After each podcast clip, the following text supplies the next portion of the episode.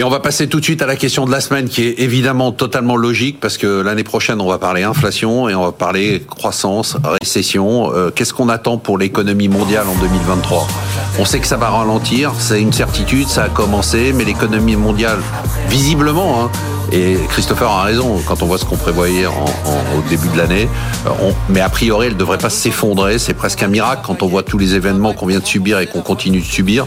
Christopher, vous êtes euh, optimiste pour l'économie mondiale en 2023 Plus optimiste que je l'aurais été, notamment il y a six mois de cela. Ah euh, si vous regardez les indicateurs PMI, effectivement, ils s'effondrent en territoire de contraction. C'est quoi les, juste pour les, indicateurs d'activité hein, pour le secteur manufacturier, notamment pour le secteur des services. Dans tous les pays, effectivement, il y a un effondrement, mais c'est pas si catastrophique que cela. Le point qui est important, c'est effectivement pour l'Europe euh, la crise énergétique, la réalité effectivement, bien évidemment, les prix euh, sur le de l'électricité sont très élevés. Si vous regardez les contrats à terme, donc à 6 mois, à 3 mois, c'est très élevé, mais la réalité, il n'y a pas le blackout qu'on nous disait il y a 6 mois de cela, il n'y a pas d'effondrement du système électrique. Donc il y a des ajustements qui se mettent en place. On a mis en place des interconnexions au niveau du marché électrique, ce qui évite justement ces blackouts. On arrive à s'approvisionner, certes, à un prix élevé, mais on s'approvisionne en gaz naturel liquéfié auprès de différents pays. Donc il y a eu des solutions qui ont été mises en place qui permettent d'éviter de penser qu'on est plutôt sur un scénario de récession technique, donc pour la, en tout cas pour la plupart des pays, à part les États-Unis, deux trimestres consécutifs de contraction du PIB, mais pas un effondrement. Et il n'y a pas de risque financier derrière cela qui semble apparaître, puisque foncièrement, malgré la hausse des taux, on le voit qu'il y a des difficultés pour certaines entreprises pour se refinancer, mais on n'est pas sur un effet qui est systémique.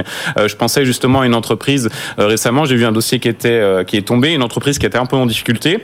Donc elle a fait un emprunt obligataire auprès d'investisseurs professionnels, donc EuroPP en l'occurrence, euh, il y a un an de cela, on lui proposait un taux à 3%, ce qui était plutôt élevé par rapport à la norme, et ça allait. Et aujourd'hui, pour exactement le même dossier, simplement un an de différence, c'est 9%. Elle peut pas accepter. Donc effectivement, bien évidemment, pour certaines entreprises, ça commence à poser problème. Ça va avoir quand même des conséquences. Exactement. Mais est-ce qu'on est sur un scénario effondrement de l'Europe, euh, appauvrissement généralisé, pas du tout. Vous êtes, vous êtes sur le scénario soft landing. Voilà, exactement. Je pense que c'est toujours possible. Anna, soft landing ou hard landing? Plutôt soft landing également, donc plutôt optimiste. Alors, bon, dans l'absolu, on n'en sait rien. C'est ce que disait d'ailleurs euh, Jérôme Powell. Hein.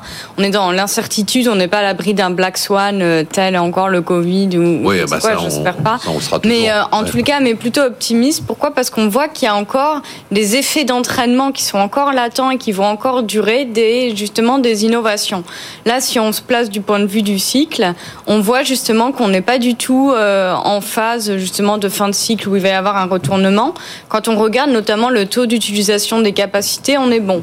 Là, on est plutôt euh, à un bon niveau qui permet justement de dire qu'il y a encore des effets d'entraînement des innovations et surtout une marge de manœuvre pour continuer à repousser la frontière technologique, ce qui va permettre, in fine, d'accroître justement euh, la, la fameuse euh, croissance potentielle qui, elle, euh, va nous permettre euh, justement d'éviter la, récession. Alors quand vous dites on est positif, c'est soft landing, parce que quand on passe de 2,5% à 0 ou à 0,5, bon, on est quand même dans un ralentissement qui est quand même très très fort. Ce qu'on dit, ce que vous dites, les deux, c'est... le ralentissement n'est pas... c'est un ralentissement significatif par rapport à cette année, oui. mais c'est pas une récession. C'est quoi les signaux que vous avez des entreprises, André, sur lesquels la croissance? Alors voilà, c'est intéressant de, de, de, voir ce que disent les entreprises. Donc il y a celles qui sont un peu l'effet latence de l'économie, donc celles qui ont des grands carnets de commandes, euh, et qui, fonctionnent bien, qui vont pouvoir délivrer l'année prochaine. Je parle de de Vinci, des sociétés de construction. Euh, Eiffage a un carnet de commandes record. Bon, je parle d'Airbus, par exemple, qui a un carnet de commandes euh, aussi de 7000 avions. Euh, ils en délivrent 700 par an, donc ils n'ont pas de problème. Donc eux, ils vont pas beaucoup baisser la production. Il y a aussi quelques sociétés dans la consommation comme Inditex, donc Zara, maison de Zara, qui ont plutôt rassuré sur la consommation finale. Mais ça, c'est qu'une partie, bien sûr, de l'économie. Il y a par rapport à ça des secteurs extrêmement préoccupants. Et moi, je pense toujours à celui euh, de l'immobilier. Donc l'immobilier, c'est un secteur extrêmement important dans les économies. 28, 28 à 30% du PIB en Chine. Je parle de, de l'immobilier large, hein, avec ah l'ameublement, avec aussi le financement. 18 aux États-Unis, 14% en France, pour donner des, des ordres d'idées. Et là, ça ralentit fort. Ça ralentit extrêmement fort. Bon, en Chine, euh, je, ne commente pas. Aux États-Unis, on a eu maintenant, euh, c'est le deuxième mois consécutif de révision de prix prix de l'immobilier d'occasion, c'est des révisions de prix encore plus fortes qu'en 2006-2007.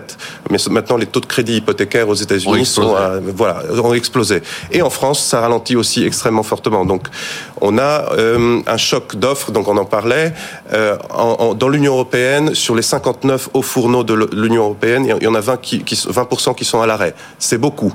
Euh, il y a en fait et, ensuite les sociétés qui disent voilà nous nous avons réussi à augmenter les prix.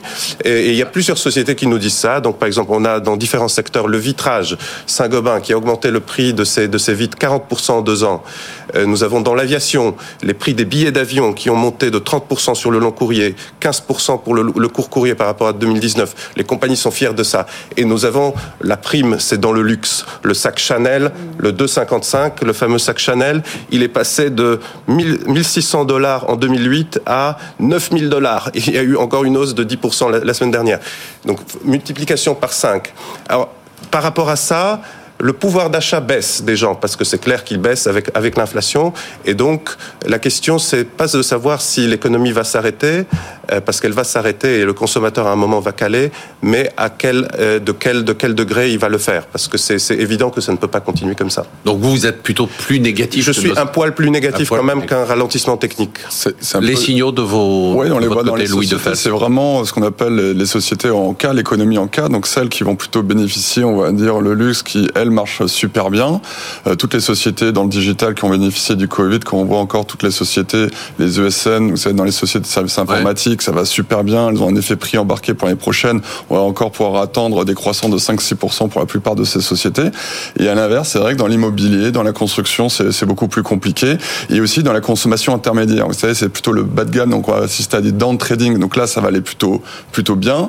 Le luxe marche très bien. Et c'est vrai qu'au milieu, la consommation euh, va être très fort.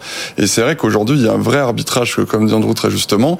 Les gens vont avoir une, demande de pouvoir d'achat beaucoup plus faible, donc ils vont faire des arbitrages. C'est pour ça que tout ce qui est dans les vêtements, dans la consommation, ça, c'est vraiment une euh, catastrophe mais c'est pas non plus la grande récession.